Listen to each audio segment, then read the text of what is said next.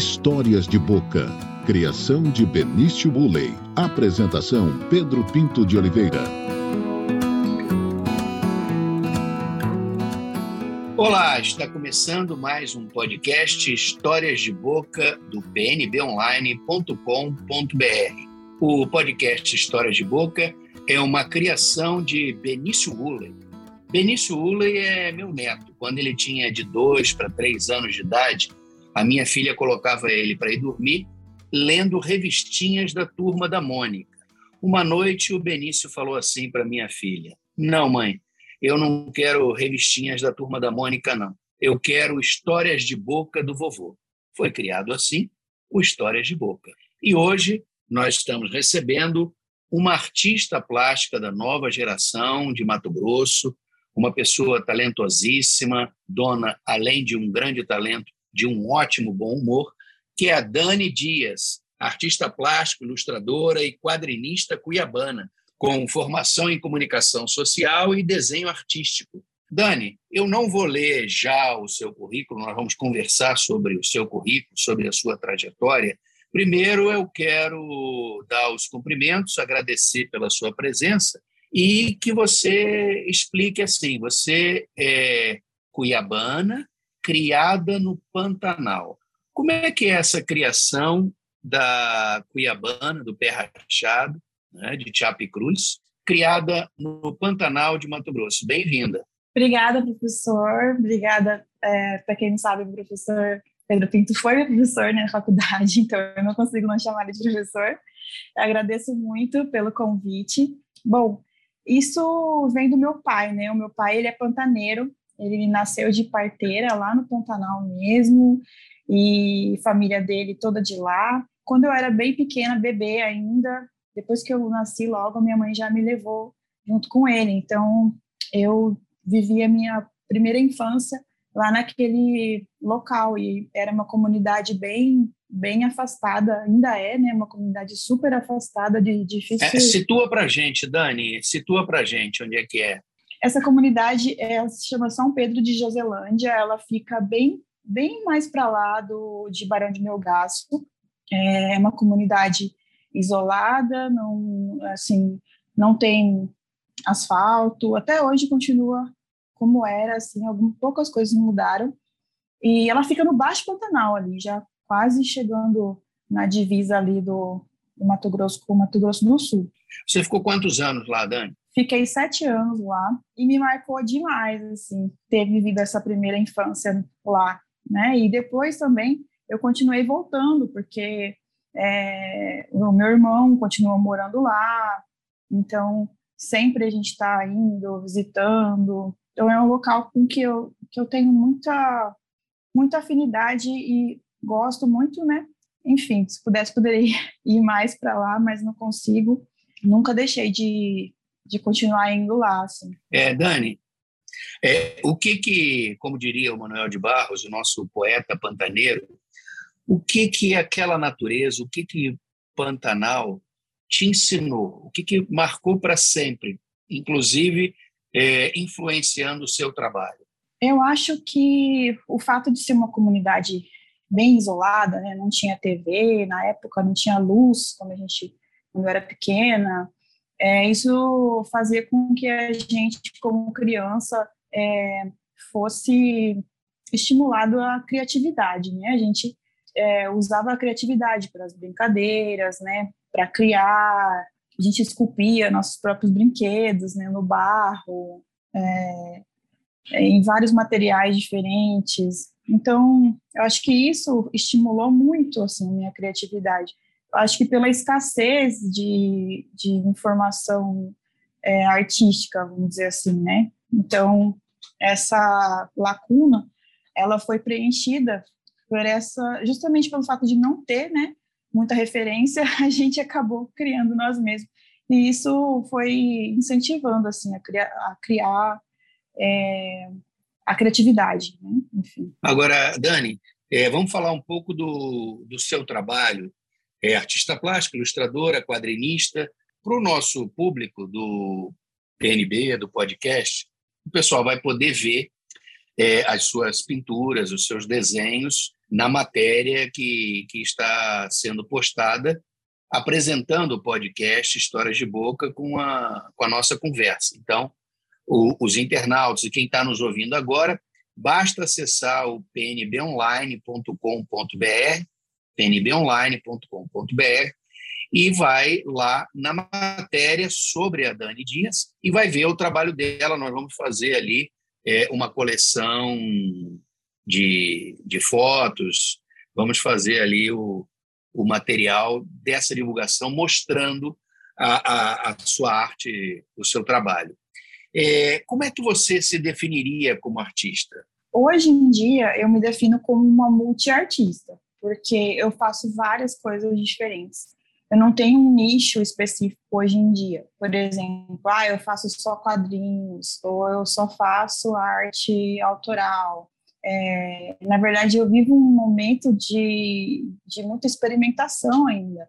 Então, eu procuro fazer várias coisas diferentes é, para chegar num certo momento da, da minha carreira e eu, de repente, ou não, né? Pode ser que não aconteça isso, mas que eu escolha algo que eu queira me dedicar mais mas no momento eu me defino como uma multiartista. Agora deixa eu perguntar, você trabalha com aquarela, acrílico, papel, madeira, tela e parede. Uhum. Qual é o, o, material, qual a textura que mais lhe agrada? Hoje em dia eu uso muito papel, papel específico, né? Que eu uso muito aquarela. A aquarela hoje ela está muito tá muito na moda, né, vamos dizer assim, então as pessoas pedem muita coisa em aquarela.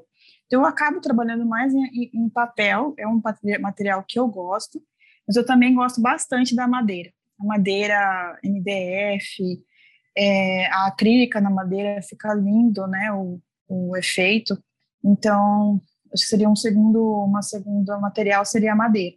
Interessante agora sobre a, a, as suas demandas, né? Você faz é, ilustração para livros, publicidade. É, já lançou um livro que nós vamos falar da, daqui a pouquinho. É, e aí eu quero te fazer uma pergunta. Você está no início da, da carreira, começando a, a mostrar todo o seu talento.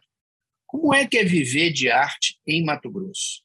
Eu acho que viver de arte em Mato Grosso, para quem está começando, é parecido com, com qualquer pessoa que esteja começando. No começo, as coisas são mais difíceis. Para mim, hoje em dia, já não está tão difícil quanto é, no princípio, né? Porque eu já, já tenho um certo, uma certa clientela, pessoas, algumas pessoas já me conhecem, né? Então, já para mim já não está tão difícil, mas no começo foi bem difícil. E aqui no Mato Grosso, eu vejo assim, tem muita gente, né, fazendo arte bacana, é, e tem espaço para todo mundo. Eu vejo pessoas que fazem a mesma coisa que eu faço, parecido com o que eu faço, por exemplo, aquarela, que estão trabalhando e, e, nem por isso eu deixo de trabalhar também. Então, acho que tem espaço para todas as pessoas. É um mercado bacana, se você souber trabalhar, é, não ficar focado só em certos nichos, por exemplo, ah, eu vou só fazer ilustração para publicidade, ou eu vou só fazer para galeria. É, é importante a gente abrir o leque né, de possibilidades. Se você abrir o leque de possibilidades, é um, é um local bom para se trabalhar. Pelo menos assim, é o que eu tenho sentido, né? Não, não me falta trabalho, eu estou sempre com trabalho. E deixa eu perguntar uma coisa, vamos perguntar aí o nosso tamanho do, do estado de Mato Grosso. Você tem demandas assim de do interior do estado? Ou é, ou é assim especificamente são clientes, são trabalhos aqui de Cuiabá? Sim, mais de Cuiabá. E se eu tenho demanda de fora, é de fora do estado, tipo São Paulo, às vezes Rio, porque eu já morei em São Paulo, então tem alguns contatos lá. E às vezes as pessoas me acham do nada, assim, sabe? Tipo, já me acharam uma mulher na Argentina, às vezes me achou, às vezes uma vez me achou, é, e, e aí assim, pelas redes sociais, né, isso fica mais fácil, porque a gente coloca lá o nosso trabalho e coloca as hashtags e as pessoas encontram a gente. Então, é mais Cuiabá, mas também tem de fora. Interior, por enquanto, ainda não. Dani, além dos traços, os textos. Você lançou uma obra autoral né, chamada Pelados em Sonhos, Sim. um ensaio de nu artístico é, em aquarela, permeado por um poema de sua autoria, publicado pela, pela Entrelinhas, né? Foi. É, eu queria que você falasse desse trabalho e da poesia. Onde é que entra a, a Dani Dias das palavras, além dos traços? Sim, esse trabalho foi um trabalho muito autoral é, que eu fiz. Foi meu primeiro trabalho autoral de livro, né? E ele é, e para mim, eu vi esse trabalho como uma catarse, assim. É, porque o que, que ele fala? Ele fala de sentimentos. Na verdade, é, é um livro que tem nus em aquarela, vários, são 80 ilustrações de nus em aquarela, e diversos corpos, de mulheres, homens, idosos, sabe, assim, uma coisa bem, bem é, diversa mesmo, né? Só que, por que Pelados em Sonhos? É, sabe aqueles sonhos que a gente tá nu e não, não, não acha roupa, e é tipo um pesadelo? Sim. Eu quis linkar essa, essa sensação com a sensação de, tá, de estar nu em termos de sentimentos, assim, de você se expressar para o outro e não saber muito bem o que, que aquele outro vai fazer com isso, né? Você ficar nu diante do outro, não no sentido de, de corpo, mas no sentido de coração, de sentimento, né? Que a gente fica é, totalmente à mercê, né? Do que o outro vai usar em relação a isso, né? É, isso vem muito de relacionamentos, né? Que eu tive e que aí eu quis fazer esse, esse link e usar isso para me libertar desses sentimentos é, e ficou tudo para trás. Pelados e no passado. É, no passado. Agora, deixa eu perguntar uma coisa. Falando essa coisa da gente estar nu, sentir exposto, não é?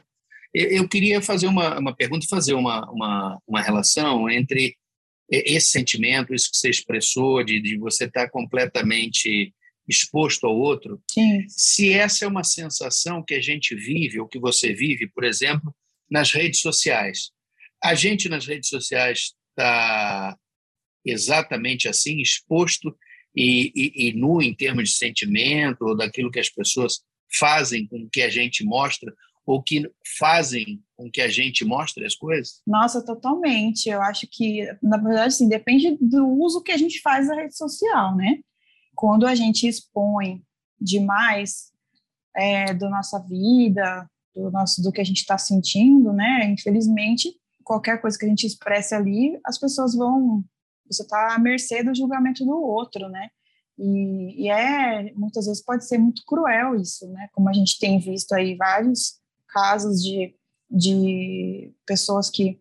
Pessoas, geralmente pessoas famosas, né? Que acabam expondo demais e não só pessoas famosas, mas já vi outros casos também. E aí, acho que sim, é, é esse, esse sentimento também de...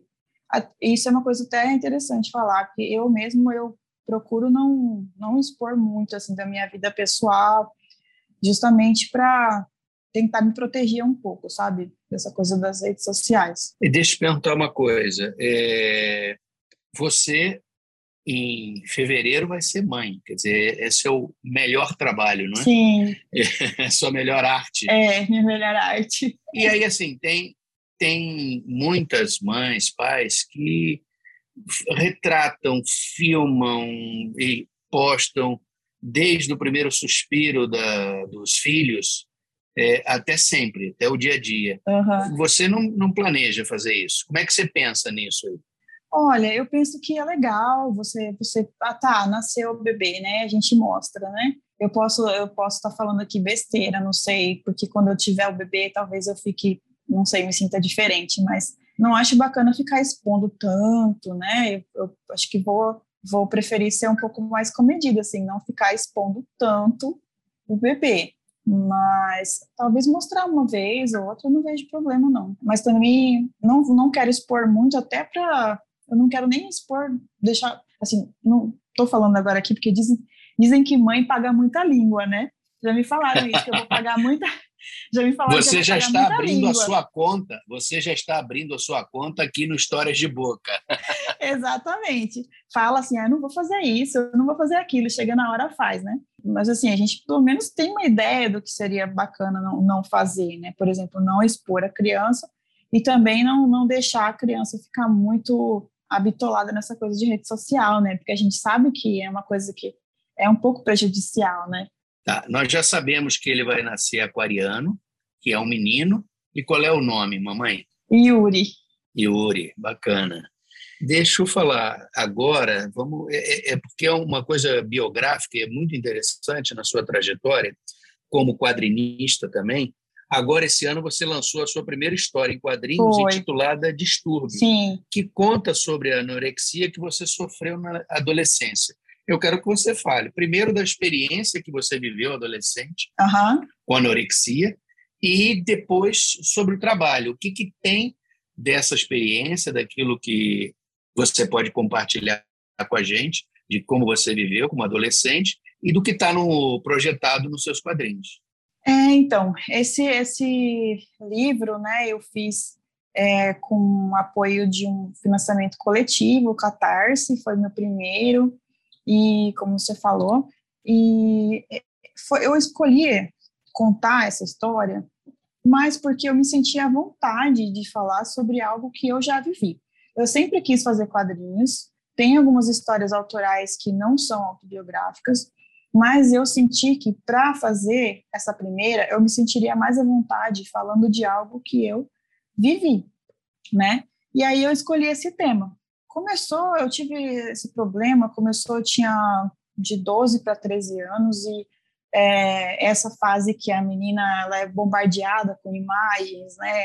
Naquela época eram as revistas, então aquelas mulheres, né, magérrimas, e, e aí você tá, é uma fase que a gente está é, se enxergando diferente, então a gente olha para o nosso corpo, a gente é, se critica muito mais, né, eu acredito, assim, principalmente as meninas, né, nessa idade. E, de repente, eu comecei a, começou com uma dietinha, né, simples, e de repente foi ficando mais é, forte aquela, aquele sentimento de, de querer ficar mais magra cada vez mais.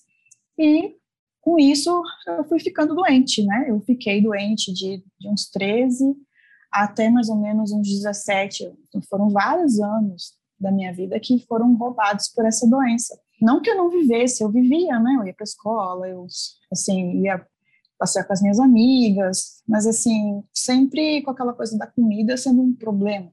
É, mas assim, logo, mais ou menos uns 18 anos assim, é, eu comecei a ver as coisas diferentes e, e, comecei a ver principalmente que eu ia morrer, né, se eu continuasse daquele jeito, né?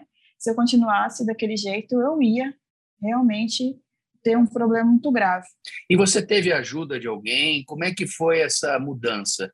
Foi você sozinha ou teve ajuda, teve apoio? Então, a, a família sempre fala muito, né? Os meus pais falavam muito. Fala, mas naquela época não tinha muita informação sobre essa doença. Não tinha rede social, não tinha, então era tudo mais, mais difícil. Então eles não entendiam muito bem o que estava acontecendo, mas eles sabiam que estava errado. É, a minha mãe chegou a me levar num psicólogo, me levou no médico, é, mas eu só parei mesmo quando eu vi que eu não estava. Eu, eu mesmo tive essa, esse estalo, né? Que acho que é até difícil é, acontecer quando já está num, num, certo estágio.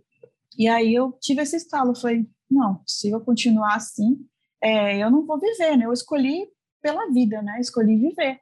E aí eu, aos poucos, e aí eu me abri com a minha mãe, né? Me abri com ela, falei que estava sentindo essa pressão para ficar naquela rotina, naquele controle, que é, é uma doença do controle, né? Você precisa controlar algo. Eu acho que como você não consegue controlar muitas coisas na vida, aí a gente acaba é, tentando controlar algo e aí essa doença ela é uma doença do controle. E aí, é, depois que eu me abri com a minha mãe e tal, no livro tudo está tá registrado, assim, né? Eu, e aí eu comecei a aos poucos ir comendo e a, e a recuperar assim a minha vida, né? Recuperar a vida que eu tinha deixado meio que para trás, porque você vive em função de uma coisa e acaba ficando totalmente estagnado naquilo.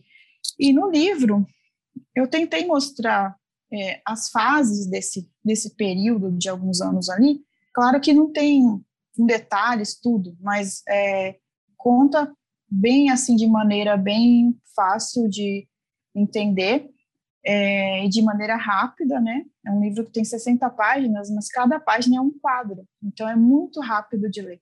E aí é, eu consegui fazer essa narrativa, assim, né? Que algumas coisas não estão ali, mas a maioria está ali e a pessoa consegue ver uma linha do tempo até o final que tudo dá certo. É um final feliz, felizmente, né? É um final feliz, exatamente. É isso que eu quis mostrar, assim, que, que é, pode haver um final feliz, né? Se você vê casos de anorexia, é, se você pesquisar, muitos não têm esse final feliz. E muitas meninas se não conseguem mesmo parar. Sim, trágicos, finais trágicos. Finais trágicos, exatamente. Tem uma série na Netflix que chama To The Bone, é, eu não lembro o título em português, mas é uma série que não é uma série, é um filme que fala sobre sobre isso, né? E, e mostra bem como é difícil mesmo, é bem difícil. Então eu agradeço muito a Deus de ter conseguido superar isso, por mais que eu tenha perdido alguns anos da minha vida, mas graças a Deus no fim deu tudo certo. E agora, na gravidez, a mamãe está cuidando bem do Yuri, está comendo por dois. Comendo por dois, cada duas horas precisa comer. tá certo. Dani, agora deixa eu passar para um outro tema. Sempre aqui no podcast Histórias de Boca, é, a gente conversa com acadêmicos, intelectuais, é, é publicitários, é, cineastas, artistas, sobre as coisas que estão no mundo aí e apertam o nosso calo. Né? É, eu queria que você falasse assim, como é que você vê esses tempos sombrios no Brasil sobre o governo Bolsonaro? O que, o que, que lhe parece? O que, que lhe incomoda? O que lhe causa náusea? Olha, esse é um assunto para mim assim, eu acho que a minha vida depois desse governo assim, mudou é, muito a minha visão de Brasil para começar. Acho que é, quando houve a eleição do presidente atual, é, a minha visão de país mudou, porque eu percebi que muitas pessoas é, se identificavam com o pensamento dele, né, que é um pensamento que eu não, são pensamentos que eu não concordo, não sou de acordo com a forma como ele, é, como ele leva as coisas, né, no geral, eu vejo assim com, tristeza, né? Já já vai fazer quatro anos que a gente está aí e muita coisa. Eu acredito que foi um meio que um divisor de águas, assim, né? Perceber que o nosso país tem tanta gente que concorda com esses pensamentos, com essa atitude desse desse político, né? É, então eu vejo com, com tristeza, mas ao mesmo tempo eu tenho esperança que que as coisas vão, vão mudar, que, que eu acredito que muita gente, muitos dos meus amigos, inclusive, que apoiavam, já deixaram de apoiar e já perceberam, né, que é uma questão é, também, não é só de pensamentos, de é, posturas e preconceitos e, é, que ele tem, é, mas também a questão da competência também, né, não é uma pessoa competente, então eu tenho esperança que as coisas melhorem a partir do ano que vem. Espero, né? Espero que seja uma aquarela, né? Que a gente termine com uma aquarela bonita, iluminada. É, assim, um pouco mais leve, né? Porque, assim, eu acho ele uma pessoa pesada, para falar bem a verdade, assim, bem pesado mesmo. É, eu sempre tento ir pelo lado da esperança, né? Assim, não ficar muito habituada nessa coisa. No começo, quando aconteceu, foi bem, bem chocante, assim, para mim. Fiquei bem chocada, porque até então eu via ele como um meme da internet, né? E aí eu vejo um meme da internet virar presidente. Então, que ganhou hoje, vida, quando, né?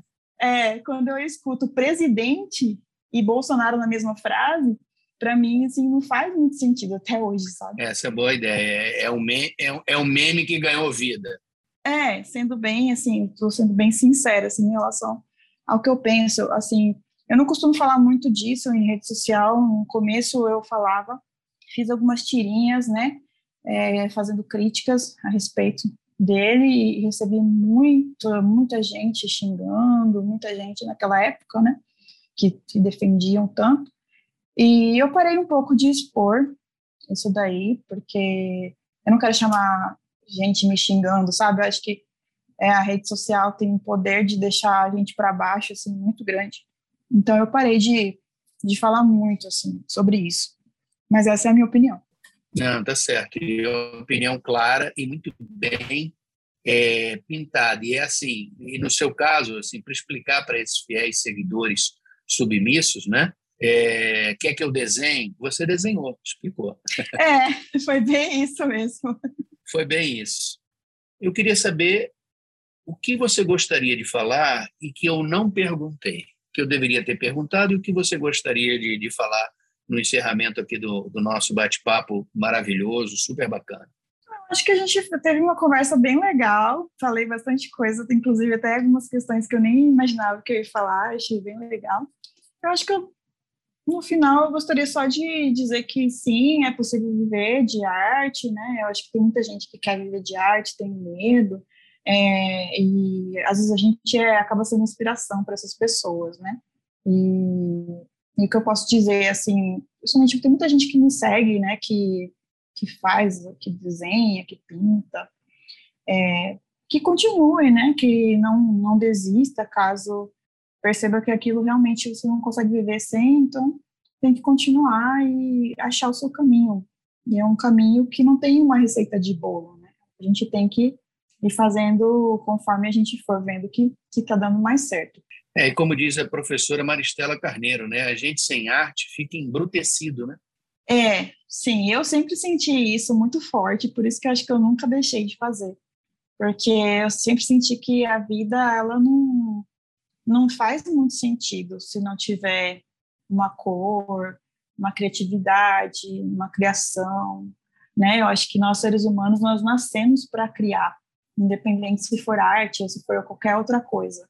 Então, é, para que a vida tenha mais sentido, acho que a arte é fundamental.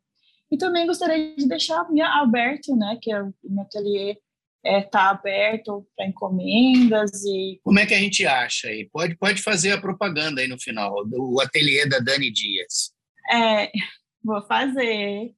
É, eu estou muito presente no Instagram, hoje, no arroba Dani Dias Arte, tudo junto. Vou continuar trabalhando até janeiro, se Deus quiser, antes do bebê nascer.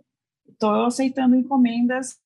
Talvez agora os meus, meus prazos estejam um pouquinho mais longos, né? Porque é, por causa da gravidez, né? As coisas vão mais devagar, mas está aberto. E quem quiser conhecer, falar comigo, fica à vontade, que eu sou super aberta a conversar e mostrar meu trabalho. Muito legal. É sempre uma satisfação para um professor ver assim um aluno, uma aluna brilhar e, e, e oferecer tanta coisa bonita para a gente. A arte realmente é uma coisa que move, move e comove. Ai, deve ser, deve ser muito legal. Parabéns. Obrigada, professor. Legal. Eu conversei aqui com Dani Dias, artista plástico, ilustrador e quadrinista, no nosso podcast Histórias de Boca. Semana que vem estaremos de volta com mais um podcast História de Boca. Uma criação de Benício Uley, edição de Caio Pimenta e apresentação do amigo de vocês, Pedro Pinto de Oliveira. Até lá!